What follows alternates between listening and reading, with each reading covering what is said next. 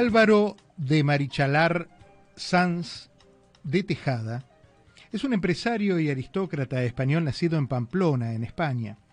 Fue piloto de aviación y prestó servicio en el ejército del aire hasta que un accidente lo obligó a dejar el mundo aeronáutico y también su carrera como piloto militar. Como empresario, se formó en el sector inmobiliario y en el tecnológico, y fíjese que fue uno de los pilares de lo que fue la telefonía celular en los orígenes. ¿Por qué hablamos de él? Porque está cumpliendo una de las travesías marítimas más ambiciosas de los últimos 500 años.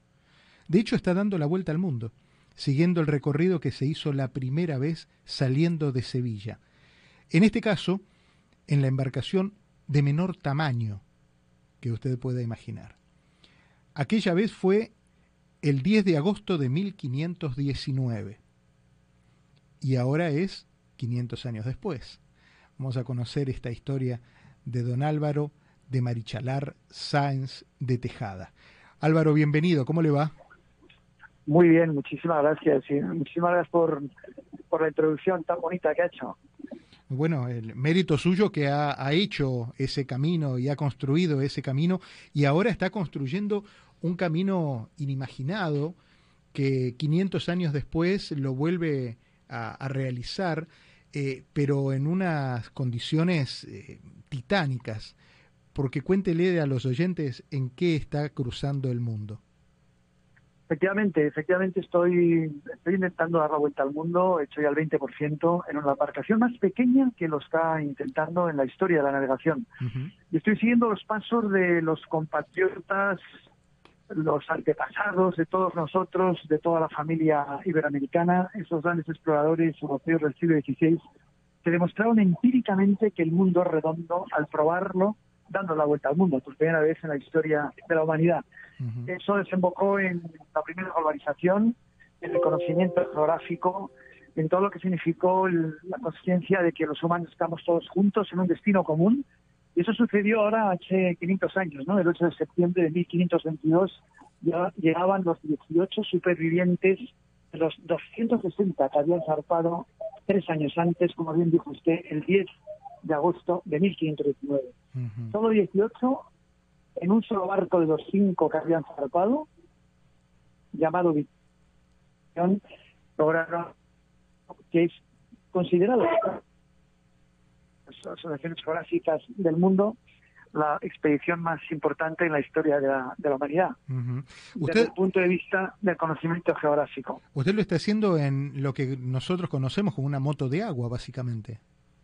Exacto, yo estoy en una embarcación pequeña de tres metros de flora, eh, una, moto acuática, yo lo llamo siempre pequeña embarcación, porque es lo que es, al final es una, una, embarcación pequeñita transatlántica, ¿no? que ya la he hecho dos veces transatlántica, la primera fue hace 20 años, en 2002, cuando navegué desde Roma a Nueva York, y ahora ha sido la, la, siguiente vez que la he hecho transatlántica también, navegando desde Sevilla hasta el sur de México, hasta Bacalar, desde donde continuaré, si Dios quiere, rumbo pues a Sevilla. De nuevo, me quedan dos años, el 80% del mundo todavía, perdí dos años por la pandemia, que estuvo, vamos, llegué justo en, marzo del 2020 a, las costas de Florida, fui la última embarcación autorizada en entrar a Estados Unidos por este tío de la pandemia, y he reiniciado ahora en febrero de este año esta, esta, esta navegación, pues que es bastante compleja, bastante complicada, navegando el 100% del tiempo en pie, eh, para no romperme la columna vertebral con los constantes golpes contra la mar. Y una, una navegación que lo más bonito es eh, pues todas las personas que estoy conociendo, las personas que están ayudando, eh, los medios de comunicación que, están también por dando a conocer estos desafíos y sobre todo la gran, la gran, la gran motivación ¿no? y el gran objetivo de esta, de esta, de esta, de esta travesía, que es concienciar sobre el debido respeto al océano eh, sobre todo eh, la lucha contra la pesca ilegal y el vertido de plástico a los océanos, que es un problema enorme. Estamos filmando para concienciar, educar, intentar buscar soluciones a ese, insisto, problema que es gravísimo para toda la humanidad. Bueno, son muchos conceptos los que, los que me ha contado en estos minutos y son muchas las preguntas que me van despertando. Lo primero, Eh, destacar que eh, la moto de agua es en sí mismo un, tiene un atractivo turístico. Quienes hemos tenido la oportunidad en algún momento de, de, acercarnos a una moto de agua, de andar en una moto de agua, sabemos que implica muchos riesgos. Y algo que usted acaba de mencionar casi al paso, viene parado porque los golpes, y los que hemos viajado en algún momento en moto de agua, sabemos que los golpes contra las olas son muy fuertes, pueden ser muy fuertes y, pueden generar eh, lastimaduras y heridas a nivel cuerpo, a nivel óseo, ¿no? en la columna. Eh, y usted viene prácticamente parado cruzando el, el Atlántico.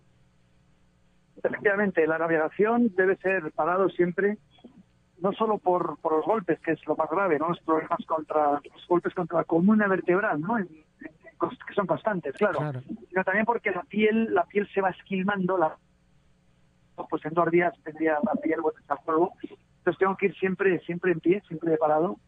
Y eso a largo plazo, la verdad, es más, es menos cansado también, porque vas de alguna manera, pues, eh, utilizando las extremidades como como amortiguadores ¿no? del golpe constante contra la mano. O sea que al final es como montar a caballo un poco, es más, es más descansado disparado que, sentado. El otro tema que lo moviliza a usted a hacer esta cruzada eh, mundial es el tema del plástico en las aguas. Y vi en algunos de los videos que, que está empezando a conocerse de su trabajo y de, y de, y de esta travesía, que algunos de los plásticos usted se los ha topado y le en, en, el agua, en, en, alta mar, y le fueron tapando las eh, el mismo sistema eh, de propulsión que tiene la moto. Efectivamente, eh, esta, embarcación se, se, propulsa por una especie de, de, jet, ¿no? Una, una, una, especie de hélice. está metida en una, en una en un compartimento que comprime el agua y con, y con, con esta reacción, ¿no? Con esta es una propulsión a chorro que se llama y claro, cuando se meten los plásticos, pues me toca pues sacarlos, ¿no? Sacarlos en todo tipo de condiciones, por la noche, por el día, con tormenta, en cualquier condición. Entonces me afectan de una manera pues constante, porque como está tan tan contaminado pues la mar, pues entran plásticos constantemente. Son los peligros a los que me a los que me enfrento y me afecta de una manera de una manera total, ¿no? Pero vamos, los plásticos afectan todavía más a todos nosotros, a todos los humanos, porque esos plásticos se convierten en microplásticos y esos eh, microplásticos a través de la cadena alimenticia pues eh, entran en nuestra sangre, ¿no? Se comen los peces, se comemos los peces y entonces es un desastre.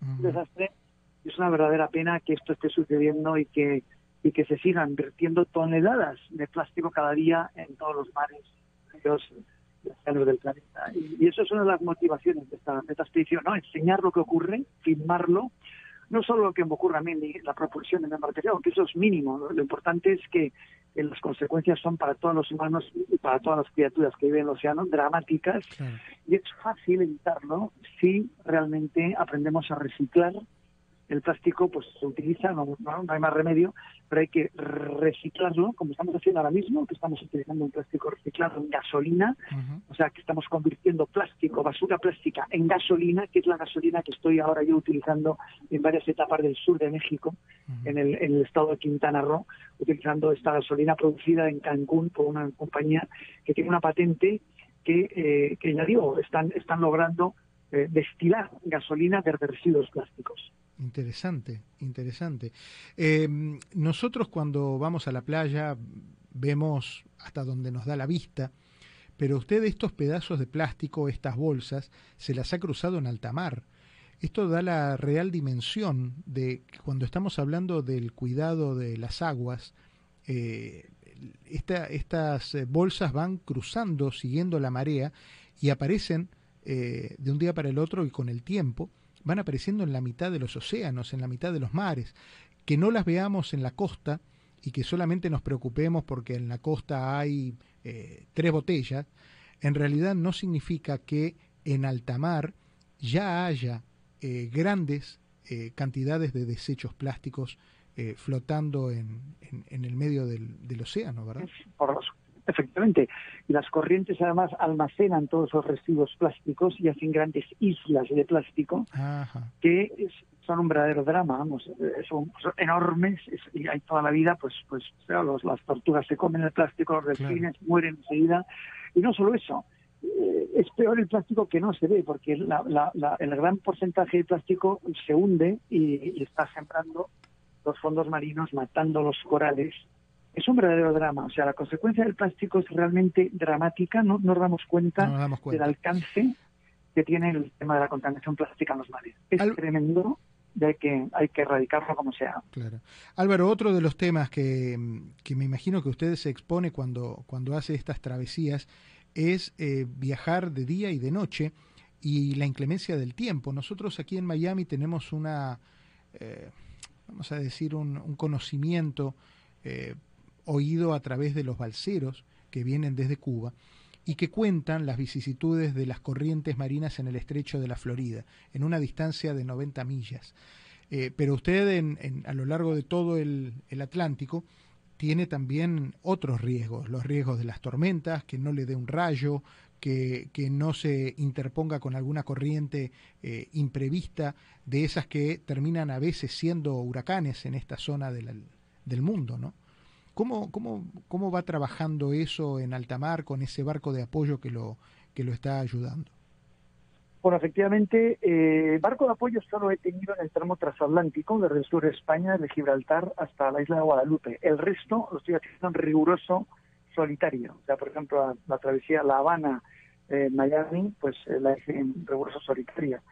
Efectivamente hay mucha corriente, hay mucha basura también. cuando caigo, pues tengo que intentar nadar rápido en mi embarcación, volverme a embarcar y, y venir lo antes posible para no perder la embarcación. El cruce desde Haití a Baracoa, Cuba, fue complicadísimo, el Canal del Viento. También el cruce de Puerto Rico a República Dominicana, el Canal de Bermudas, uh especialmente complicado. Hay 11.000 metros de, superficie, la zona de Puerto Rico, vamos, 11 kilómetros de profundidad eh, el Atlántico es, más noble desde Gibraltar, sur de España, hasta la isla de Guadalupe, que es cuando estuve solo en ese, barco de apoyo, al no tener autonomía suficiente, claro está. Ahí la verdad es que es más noble porque las corrientes, aunque son enormes, y los vientos también son fuertes, el alisio, pero van en dirección a América. Quiere decir que van a favor.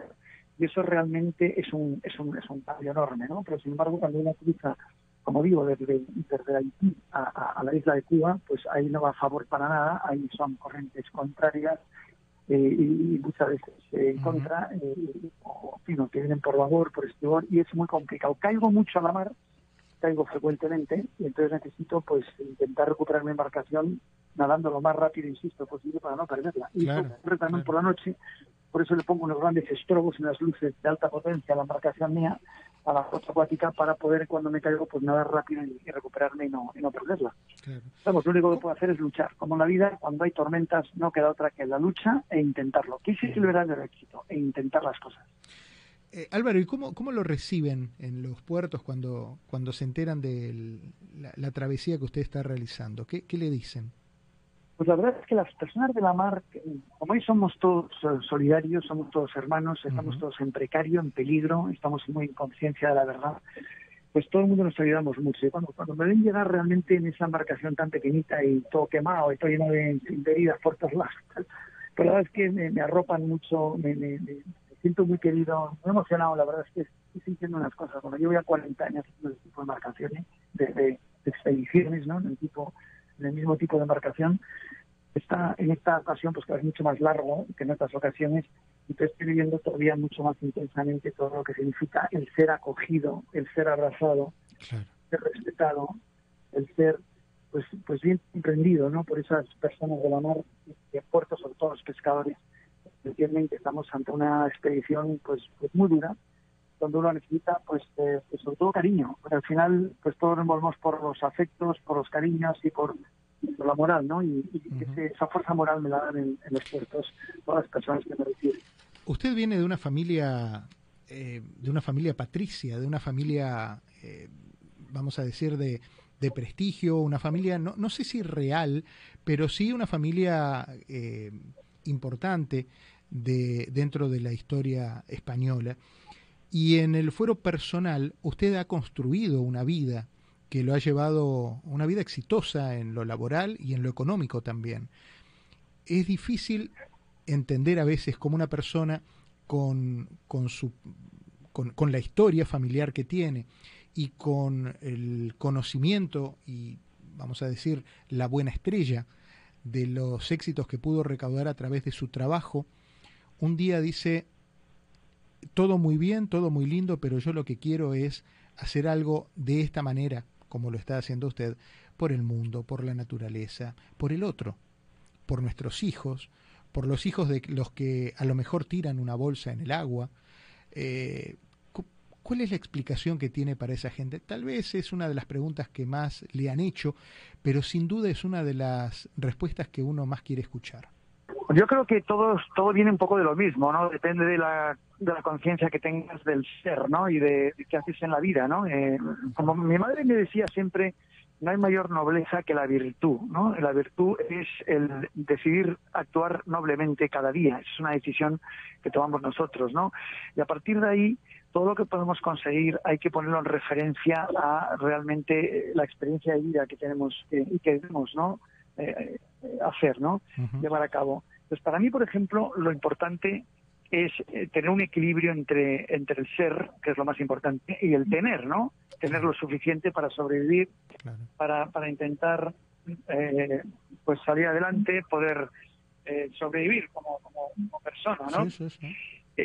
pero, pero, pero, pero lo más importante es el, el ser, ¿no? El ser, el ser persona, más que tener cosas materiales, que todos las necesitamos, evidentemente, pero ahí hay que tener la balance, la, el tener claro que el ser, el ser persona es lo más, es lo más, es realmente lo, determinante para, para ser un ser humano y eh, eso viene de la conciencia de la precariedad, precisamente, ¿no? de la precariedad del ser. Ahí no vale la comodidad, ahí no vale lo fácil, ahí vale la lucha, ahí vale los, las ideas, los sueños, las misiones.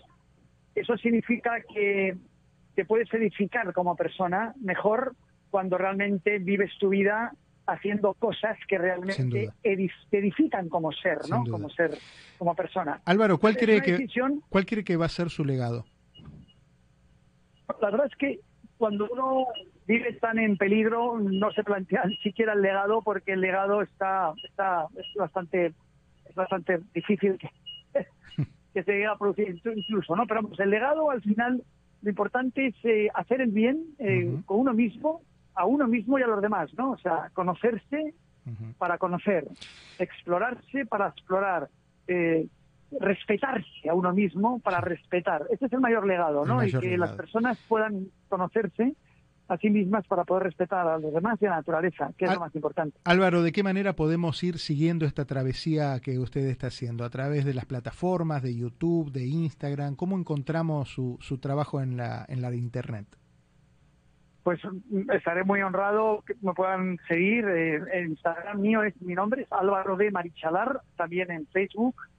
Y eh, pueden ir a mi página web que es www.primeravueltalmundo.com o también en inglés firstworldtour.com y ahí me pueden seguir. Yo pongo vídeos cada día de navegación, escribo un cuaderno de bitácora con el cual luego escribiré un libro, como hago en cada expedición ahí pueden seguir un poquito las aventuras y un poco, los, los jornadas de navegación que, llevo a cabo. No todos los días uno tiene la posibilidad de conocer a alguien que quiere cambiar el mundo. Todos decimos que eh, nuestro ideal es cambiar el mundo, pero usted lo está haciendo y la verdad es un placer conocerlo. Le mando un abrazo fuerte, Álvaro. ¿eh? Igualmente, muy amable, muchísimas gracias y, un honor hablar con usted. Para nosotros, eh, nos seguimos, seguimos en el camino. Álvaro de Marichalar.